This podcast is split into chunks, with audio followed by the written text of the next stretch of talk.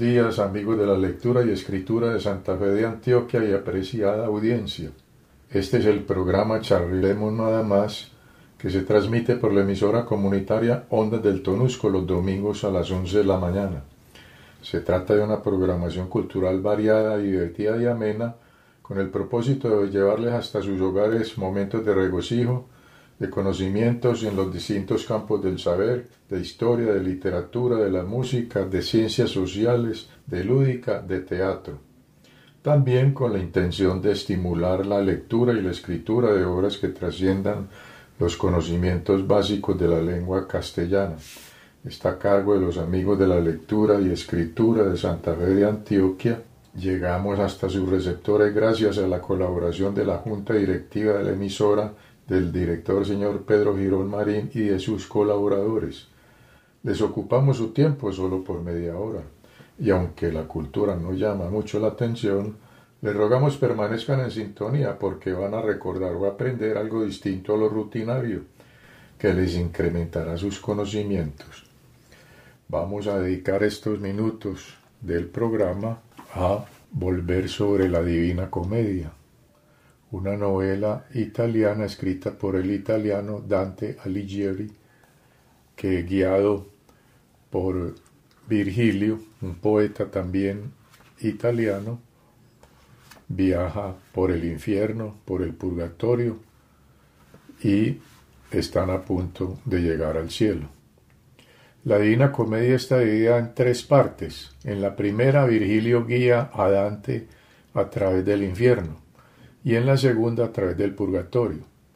En el infierno Dante encuentra muchas almas condenadas, entre ellas muchas figuras eminentes de otros tiempos y de su propia época, y describe con vigoroso trazo sus pecados y sus castigos.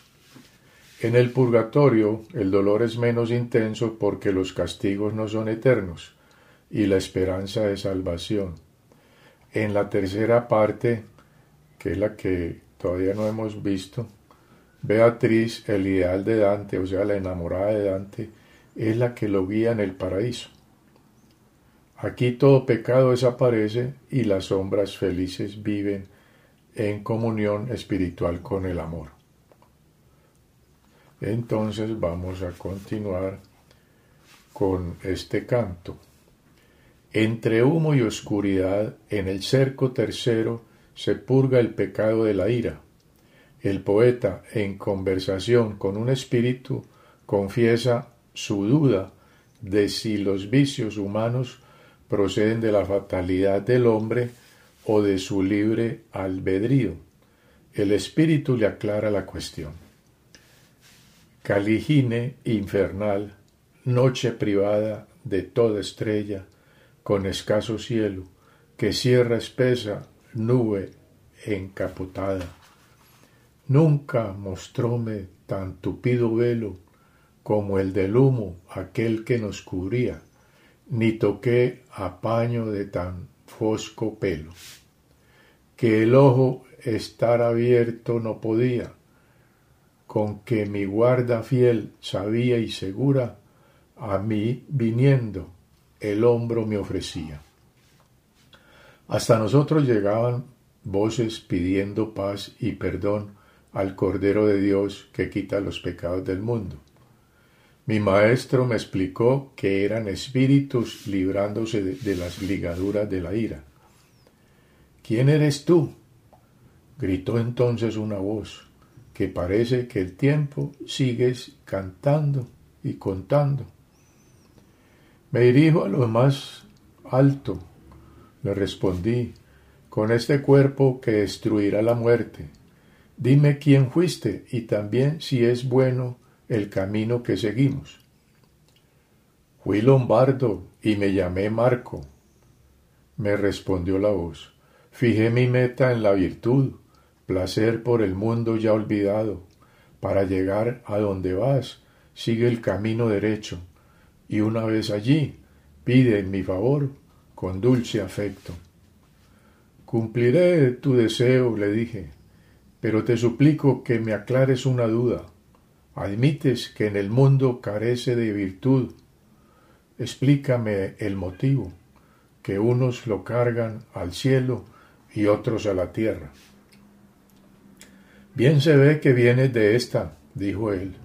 Los vivos culpáis de todo al cielo, como si os privase de la voluntad. El cielo no domina en vuestra mente. En consecuencia, si el mundo sigue un camino torcido, en vosotros está la causa.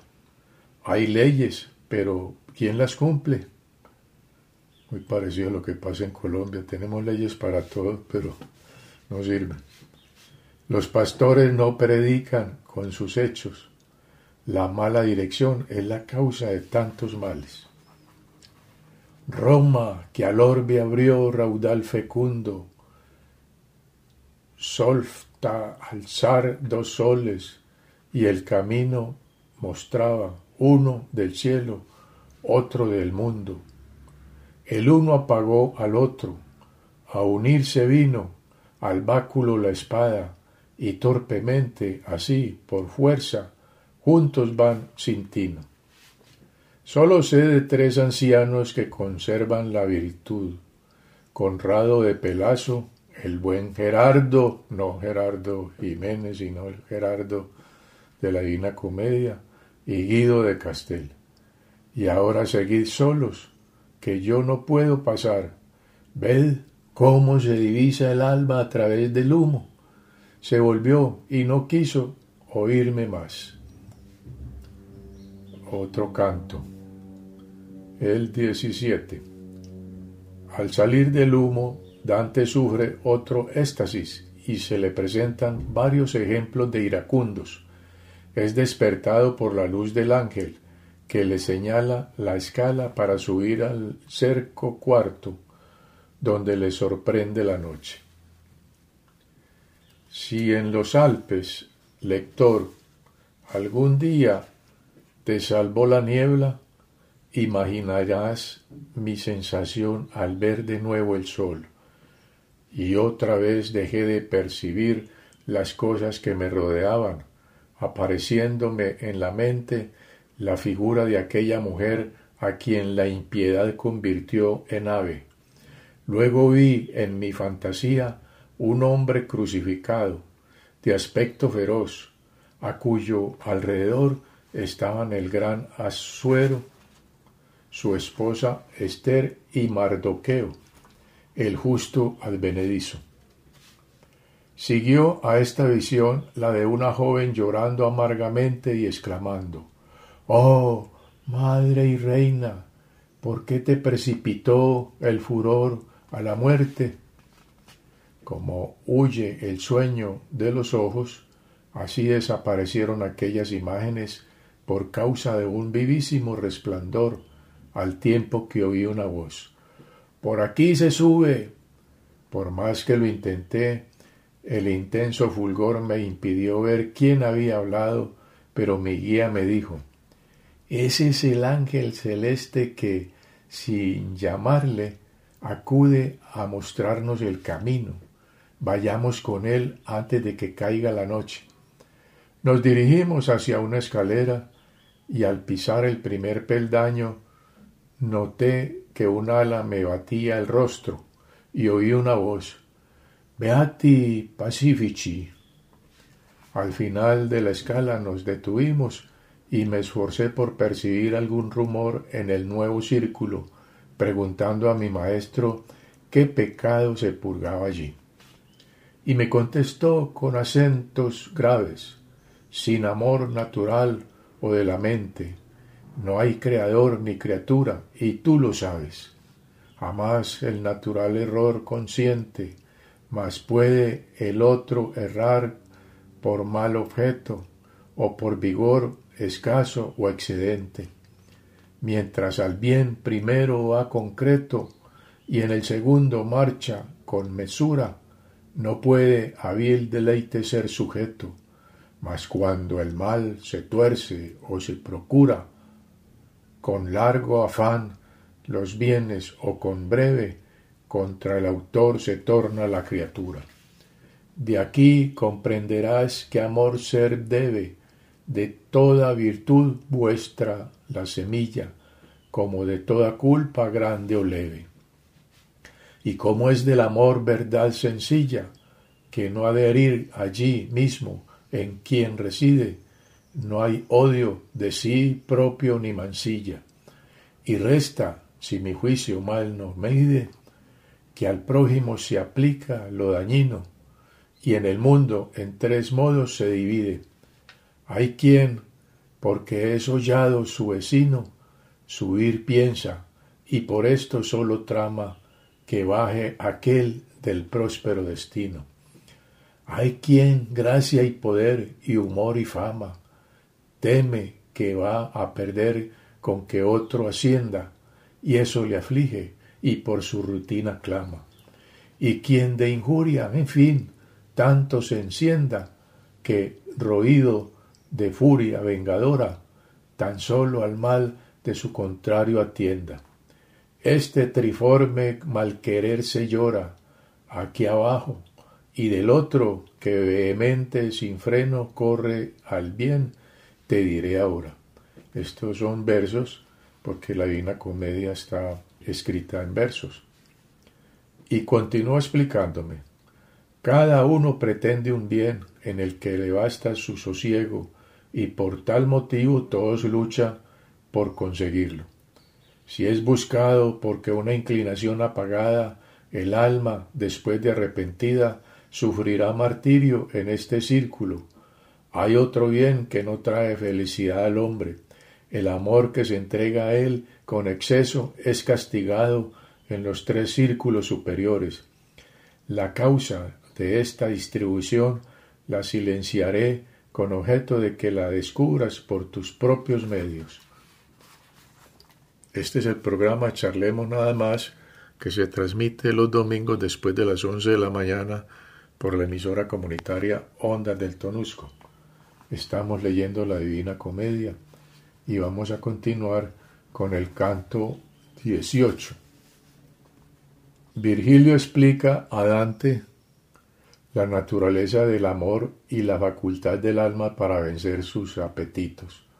Un grupo de espíritus que purgan su pereza del bien se aproxima a los poetas y dos de ellos recuerdan ejemplos de virtud opuesta a este vicio. El abate de San Zenón augura a Alberto de la Escala acontecimientos desfavorables. Dos almas hablan de las malas consecuencias de la pereza. Después Dante se duerme. No me atrevía a formular más preguntas a mi buen padre por miedo a molestarle, pero él, adivinando mi sentimiento, me habló, me animó, y así le rogué que me demostrase ese amor a que reducía todas las buenas obras y también el contrario. El alma, me dijo, tiende a amar, persigue el placer por resultar agradable. Este abandono del ánimo hacia una cosa deseada es amor, y este amor es una nueva naturaleza nacida en nosotros a causa del placer. El ánimo apasionado se entrega al deseo y sólo descansa después de gozar del objeto amado. Así pues, no aciertan quienes piensan que todo amor es en sí laudable. Tus palabras con ser tan claras, le dije, me despiertan ciertas dudas si el amor penetra en nosotros desde el exterior y el alma se limita a obedecerle, no debe ser culpada de las consecuencias. Lo referente a la fe, Beatriz te lo aclarará, me contestó él. Yo me referiré a lo que está dentro de la razón. Toda sustancia contiene una ley específica que sólo se manifiesta por sus efectos y se ignora de dónde procede el intelecto de las primeras nociones o el instinto de los primeros apetitos. Para que las demás inclinaciones se sometan a estos instintos, debe dar su consentimiento vuestra razón. Disponéis de la facultad de decidir. Esa innata libertad establece la moral en el mundo pues podéis reprimir el amor. Es lo que Beatriz llama libre albedrío. En ese momento aparecieron a nuestras espaldas muchas almas corriendo, gritando entre sollozos Pronto, pronto.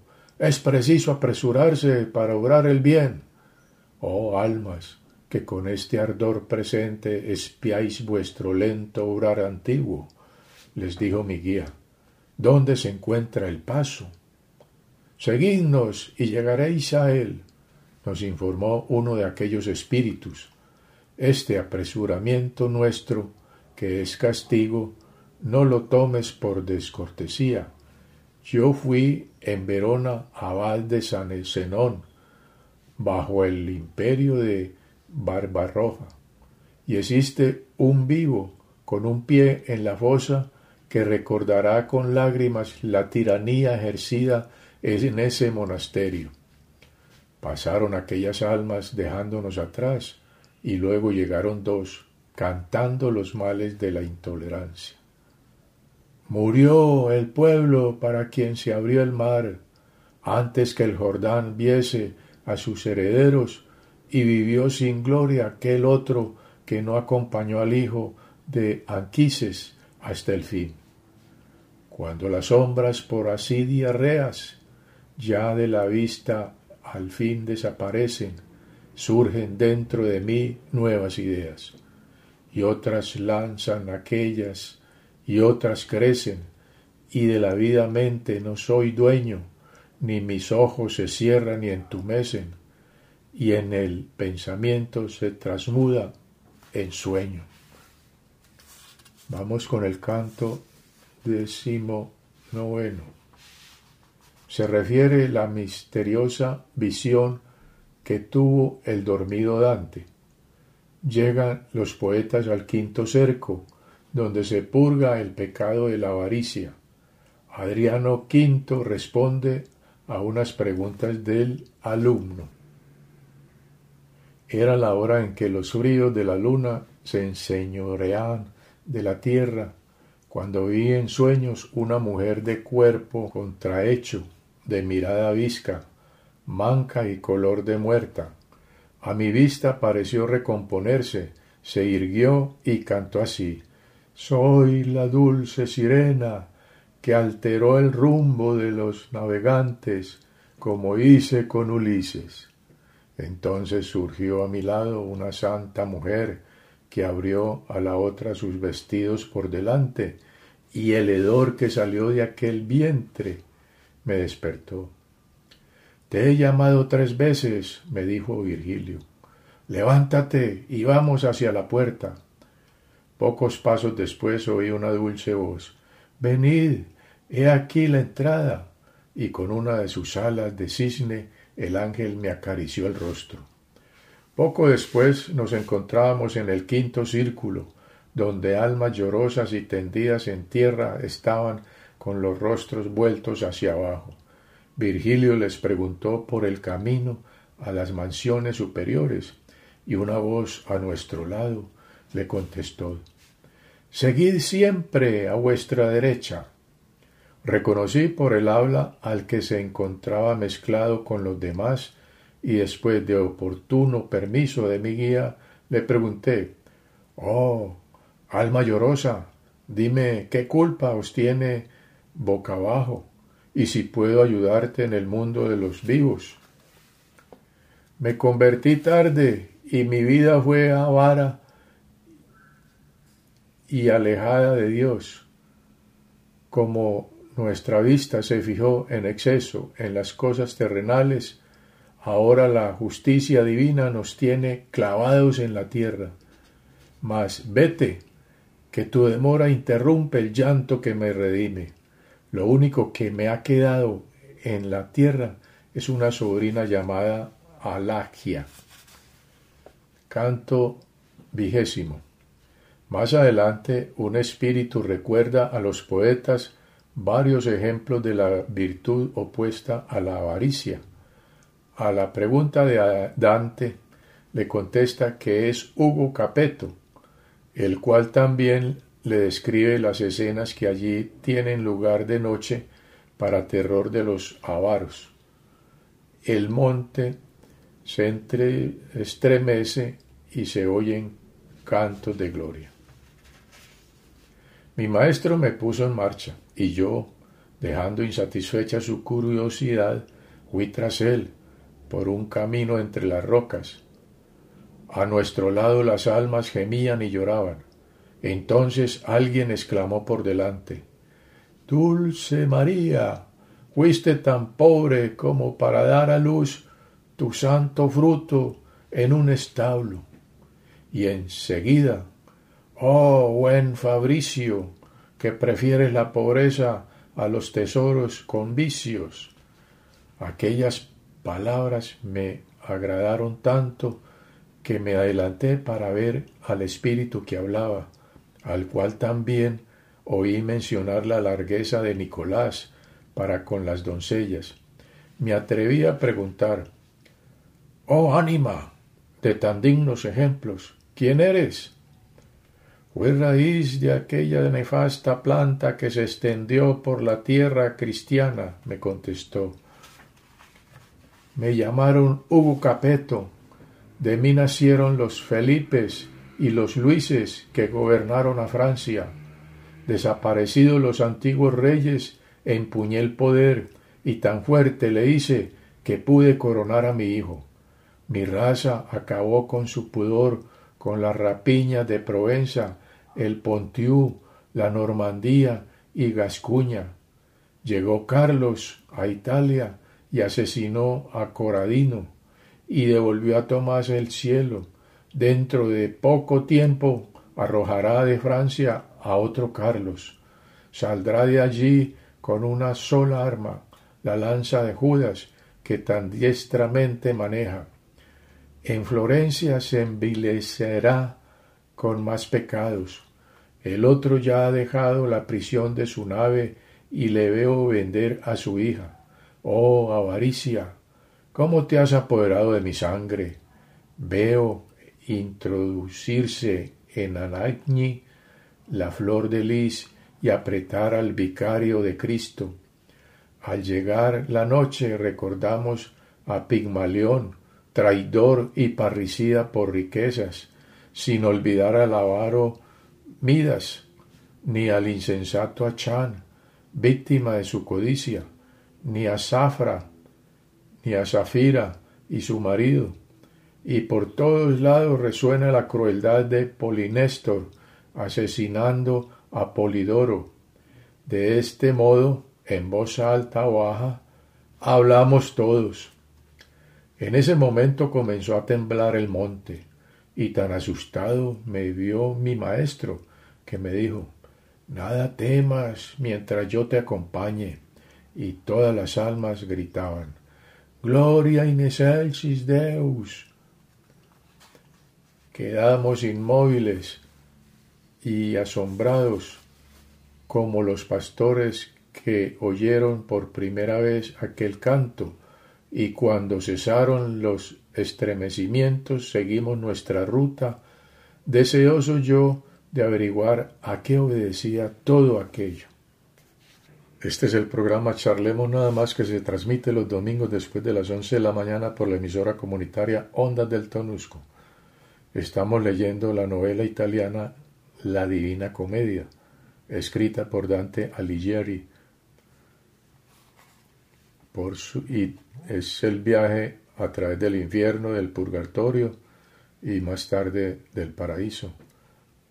Lo acompaña el poeta italiano Virgilio. Y vamos a leer el canto 21. Una sombra saluda a los poetas y después de un breve diálogo con Virgilio, explica por qué se movió el monte y quién era. Avanzaba yo con la implacable sed de saber cosas, cuando surgió a nuestras espaldas una sombra diciéndonos Hermanos, Dios os conceda paz. Dejamos de mirar a la multitud que yacía por tierra y nos volvimos. Virgilio inclinó la cabeza y le dijo También te la conceda a ti. Preguntándole a continuación a qué obedecieron los sacudimientos de la montaña y los gritos de las almas, y el desconocido me explicó. En esta montaña nunca sucede nada normal, ni llueve ni graniza, ni cae rocío ni escarcha, no se conocen nubes ni relámpagos. En cuanto al temblor, sólo sucede cuando algún alma, sintiéndose purificada, se levanta hacia el cielo, acompañada por el himno jubiloso de los demás.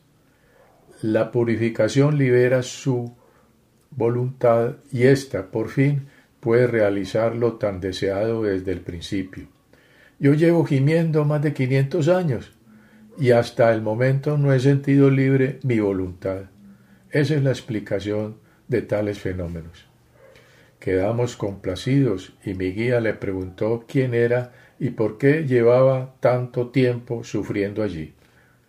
Viví en el tiempo en que Tito, justo azote de Dios, vengó las llagas por donde salió la sangre vendida por Judas.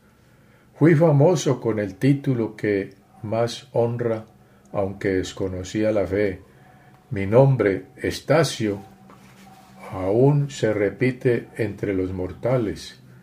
Canté a Tebas y luego al gran Aquiles, sucumbiendo en la segunda empresa. Me inspiraron las luminarias de aquella divina torcha. Me refiero a la Eneida, y por haber vivido en el mundo de Virgilio, prolongaría un año más mi salida de esta cárcel. Mi guía me miró y su expresión me ordenó. Calla. Pero no pude evitar cierta sonrisa advertida, la cual por el espíritu me preguntó su causa. Sentíme entre dos fuegos, y entonces mi maestro me salvó, dándome permiso para soltar la lengua, y dije a la sombra Este que me guía hacia las altas mansiones es Virgilio, de quien sacaste fuerzas para cantar a dioses y a hombres.